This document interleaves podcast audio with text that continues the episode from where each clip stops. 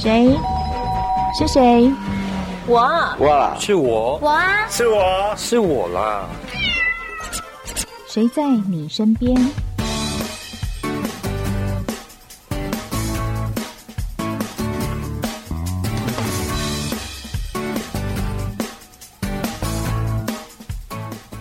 听众朋友您好，欢迎收听今天的《谁在你身边》，我是梦萍。现在大部分的家庭呢，都可以算是小资家庭。怎么说呢？就是说，哦，可能你们一家人是爸爸妈妈两个人在赚钱，可能要养两个小孩，你会觉得，哦，压力有一点大。那就算你是单身呐，啊，自己养自己，有没有觉得，呃，也有一点辛苦呢？如果是上班族的话，对。像主持人这样的小资家庭，就有时候觉得，哎，对啊，我要我要怎么样理财啊，我才能够让自己的生活呢过得觉得，哎，还不是太辛苦，然后还有一点游刃有余，有没有？然后出去要玩的时候，也觉得说，嗯嗯嗯，有一点点钱，那花下去不会觉得，哦，我花不下去那种感觉，好。所以呢，理财就变成现代人非常非常重要的一个课题了。不管你是几岁，特别是在我我自己的个人的感觉啊，就是刚出社会，可能二十三岁啊，到三十五岁、四十岁这一段时间啊，特别要为自己的理财来负责，将未来的你的生活可以过得比较游刃有余而已，一点点啊。那怎么样来精算你的家庭的财力呢？怎么样让你的家庭过得更好呢？有一本书我觉得很厉害，叫做《小资家庭必读的财务整顿宝典家计力》。哇，你是不是听了看了以后也觉得说，我们应该来读一下哈？怎么样为为自己的未来做规划？今天节目中，我们很高兴邀请到这本书的作者金算妈咪山迪兔，你好。Hello，大家好，我是金算妈咪 Sandy Two。哦，本来很想跟金算妈咪来实，就是面对面的请教一下哈。嗯、那疫情的关系，没有关系，我们连线一样的精彩啊。好，首先呢，来看一下这本书，就讲说小资家庭要要读的这个财务整顿宝典。真的耶，我从年轻到现在，当然现在也很年轻了哈，一直觉得理财是一个非常非常重要的一个课题啊。那最重要的是说，小资家庭可能会面临到哪些财务挑战？那你看到的是哪些挑战呢？小资家庭面临的财务挑战呢？通常小资家庭啊，都会觉得好像自己手上的钱不够用，然后好像买房子离自己很远，然后又不敢生小孩，什么事情都好像必须要精神才有办法去过日子、过生活。但是其实呢，我们只要在正确的管理之下，我们在有限的资源之下面，只要做适当的分配，一样可以过很精彩的人生。只是因为我们从来没有去盘点过自己的财务状况，所以。有的时候你会觉得说，哎，我好像真的没有钱，我好像真的挤不出一点经费来让自己好好的享受，好好的过生活。但是其实真的是如此吗？嗯、我其实我自己有在开设线上课程，然后也辅导过上百位的这些学员们。我发现大家都是在盘点完自己的财务之后，发现我好像其实不是这么难达到我的财务目标，感觉也没有那么穷的感觉。对，也没有这么穷的感觉啊。嗯，那是真的资源上面没有正确的去分配，你就会觉得哦，好像很困难呢。那那么其实现在有非常多的工具在网络上面帮助我们，比如说投资工具，很多人分享 ETF，然后也有很多人分享说，哎，有可能大家是纯股族啊，或者。其他的一些应用，那我究竟知不知道它的本质是什么？如果我知道它的本质是什么，我要怎么样才能运用这些工具来达到我的目标才是重点。但是我发现有很多大家迷失，哇，重点来了，迷失就是这个，嗯，大家都会觉得说，哦，我要投资理财，我要先去研究投资工具。这个顺序完全错误，所以第一个是应该要先盘点吗？对，嗯，要先盘点，有正确的金钱观念，然后盘点自己到底有多少的现金流，我在手上可以做运用。之后呢，嗯、我再去了解这些投资工具怎么样去满足我的财务目标。好，我们先来去做最后的目标，简单的替听众朋友来重新盘点一下 Sandy Two 刚刚的讲法哈。对，先盘点自己的财务，意思是说，假设是一个上班族，因为大部分大家都上班族嘛哈。没错。好，假设我现在有一个月三万五的的那个薪水，因为薪水是死的嘛，嗯、我们就先不要看工具，先来盘点我有多少收入。嗯、假设我一个月是三万五的收入的话，我可以去。扣掉我要支出的钱，然后假设我有剩一万，这个叫做盘点，我每个月可以剩一万，是这样的意思吗？哦，其实盘点也有很多种方式。第一个，我会就请大家把你现在现有的资产里面先先把它全部都列出来，我才知道说我现有的现金净资产是多少钱。然后呢，我还可以透过记账的方式去把我的现金流量，就像刚刚主持人提到的，我每个月剩余的值是多少钱，嗯，然后再透过整理记账你自己的这些花费的，你你这些呃花费的细项，我来我来看看这些花费细项是不是都合理，之后我们再来做预算的制定，然后把你自己的财务目标连接到投资工具上面，比如说我的退休金。我孩子的教育基金，然后我要存的未来的保险基金等等的，那我需要用多少的呃多少 percent 的投资工具，然后我去做一些呃上面财务有效的运用，我可以去在我要用到这些金钱的时候，刚好可以达到我想要的这个存款数字。好，所以它其实是一连串的、嗯、一连串的流程，听起来很复杂，但是呢，一步一步做真的很简单。好，简单的说哈，再我们再把它简化一点哈。就是说，假设我现在一个月三万五的薪水，我们现在讲在年轻人嘛，哈，我们就尽量让年轻人能够理解这件事情，哈。好，例如说他有那个三万五千元的收入，他扣掉必须支出的，例如房租，哈，例如孝心费，啊，例如什么车子啊，就是固定支出之外，那你刚刚有提到一个事情很重要，是花费是否合理，啊，就是说。他他必须要先记账，对不对？就是我这个月到底花把钱花到哪里去，是这样子吧？嗯，是的，因为其实记账哦是要记你自己的生活方式，你的花费方式就是你自己的价值观跟生活方式，啊、所以我们就先透过记账，我去了解一下我。嗯、有的时候呢，我花的钱不见得是不不见得是真的很罪恶的，我不是那种。一定要省钱派或是节俭派，不是这种，而是我要去看看我这样子生活的方式到底符不符合我的期待，还是我只是有钱就花，有钱就花，然后我到最后十年二十年过去了，你发现我好像也没有活出一个精彩的人生，但是我钱还是花掉了。嗯、我们是要去看看，哎，我的生活方式到底有没有符合我自己想要的，我想要的期待。嗯，所以你都刚刚讲到一个价值观，我觉得很重要，就是说，当我们去把自己花的钱记出来以后，你一个月、两个月下来，发现哇，我花了三分之一都在唱歌，诶，那是我的价值观是唱歌。然后哇，我我花了三分之一全部都在吃美食，诶，这就嗯，这代表我以后过的生活，我可能想要美食居多，是的，我可能想要娱乐居多，这样我可以很快的判定出，哦，我是不是在这个地方。太纵欲了，我花了太多的钱去吃东西，那反而造成我未来的生活可能有一点点毛病的，呃，有一点点问题，就基础打得不够好。我可以自己去稍微盘点一下，像我之前有一个学员哦，他是盘点完之后，他发现他好喜欢给小朋友上才艺课哦，可是他花了太多太多的钱给孩子上才艺课，然后那时候我就说，那你要不要调整一下你的支出？相同哦。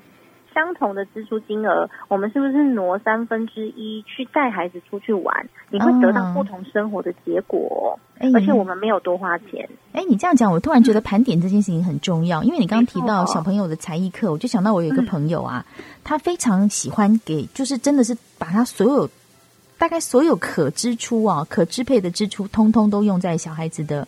才艺课身上，嗯，那他其实自己并没有自觉，但是这样造成了跟跟先生的不开心，因为先生就觉得说，我家就没这么多钱了啊，你一直让他学这些要干嘛？嗯，然后你也可以问问看你自己孩子是不是喜欢，孩子喜欢哪几样？我们怎么样才可以达到目标？我所谓的目标不只是财务目标，嗯，有可能是我想要跟孩子的亲密关系提升，或者是我想要让孩子学会哪一些技能。你这个目标是有达到的吗？还是我只是盲目的觉得，哎，这个不错，然后我就让他上，这个不错，让他上，其实跟你想要当初想要达成的目标是相违背的，也说不定。搞不好孩子根本不喜欢你让我上那么多课，你不如带我去野餐啊，对不对？对耶，所以这个整顿。家庭必读的财务整顿宝典，其实是攸关到全家人他的生活目标跟生活的喜乐度，这都在里面哈。所以说，家庭的成员是不是要一起定定目标？我觉得这件事情蛮重要的。待会儿再要请森迪兔来跟我们聊一聊哦，哈。没问题。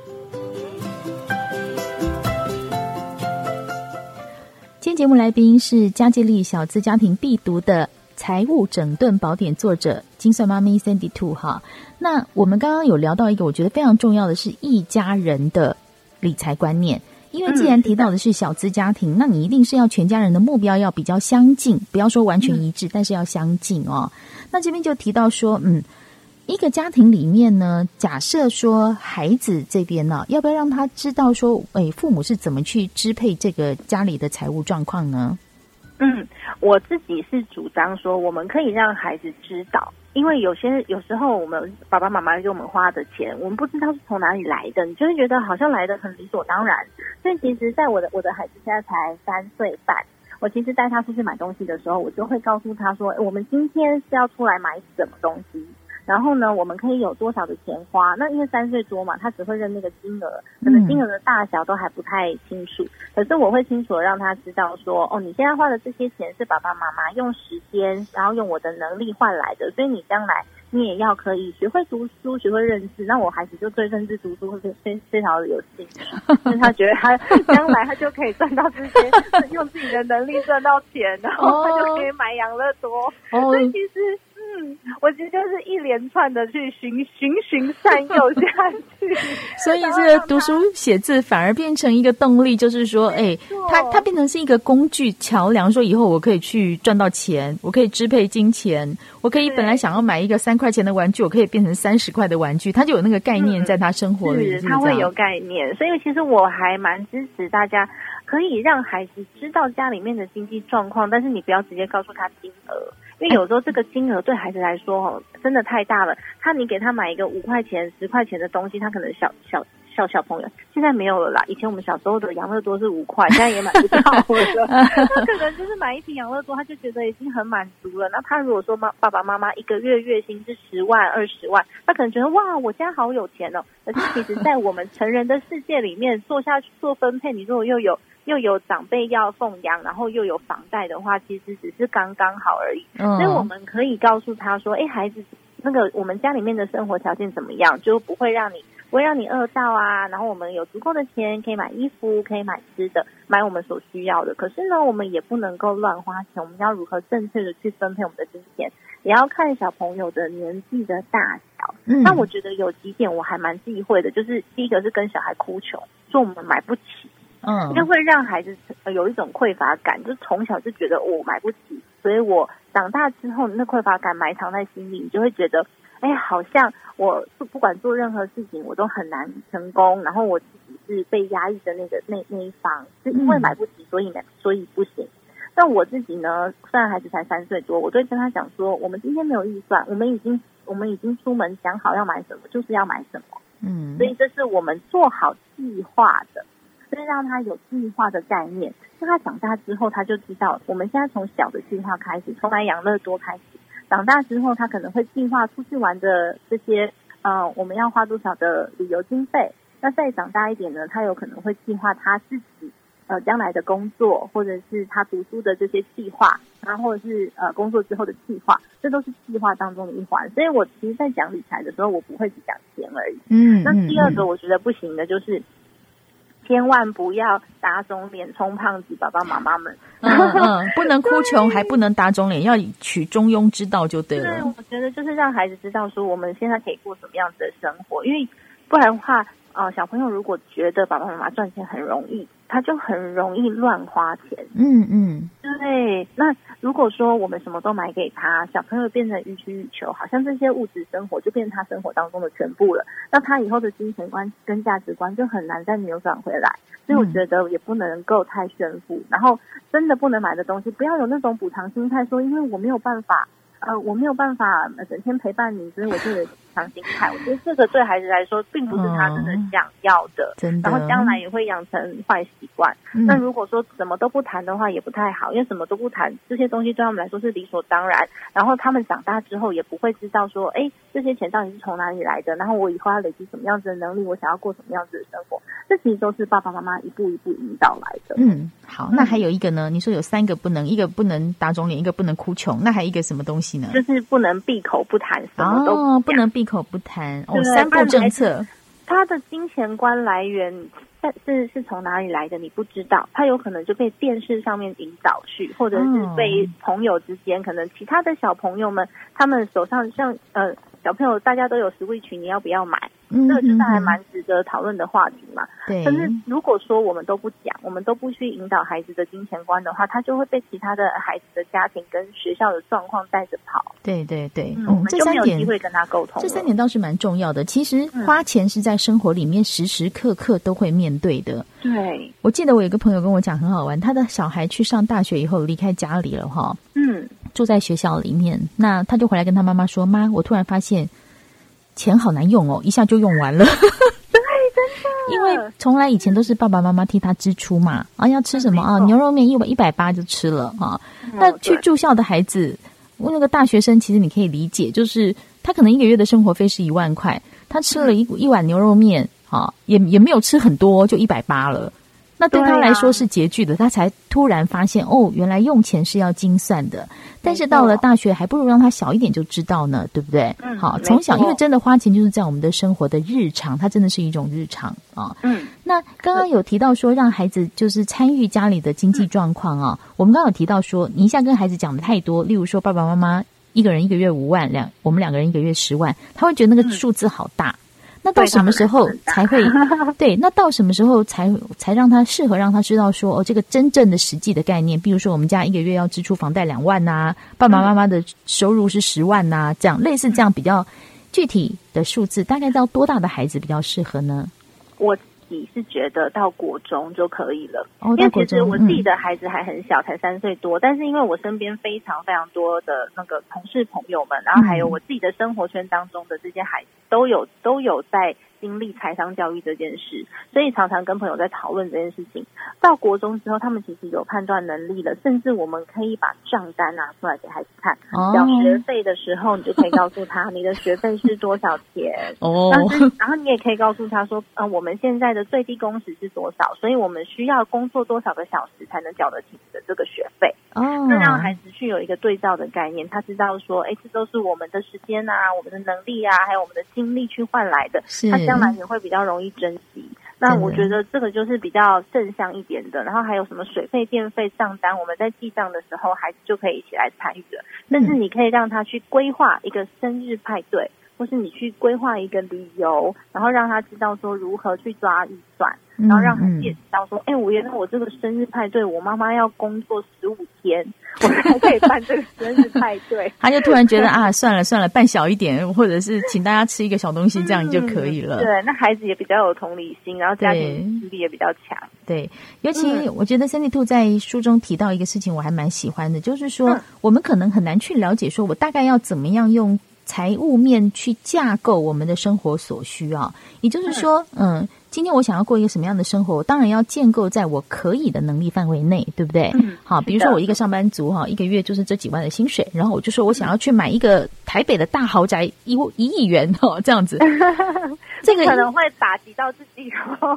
我我觉得真的就是白日梦，因为根本无从规划，无从幻想嘛，对不对？好，那我们到底要怎么样去真正去面对实际的状况？就是用财务面去架构我的生活所需呢？OK，通常呢，我都会用现金流的方式，像刚刚讲的嘛，我们记账完能省则省了之后呢，那我到底剩下多少钱？我想要买什么样子的房子？那我大概什么时候要买到？如果以房子来讲的话，我大概什么时候要买到？那嗯，坦白说，有很多的金钱都是小钱滚大钱，但是我们现在只看到我们眼前的这些金钱，就会觉得哦，天哪，好难赚哦。所以我们还要第二步，是我把我把我的目标。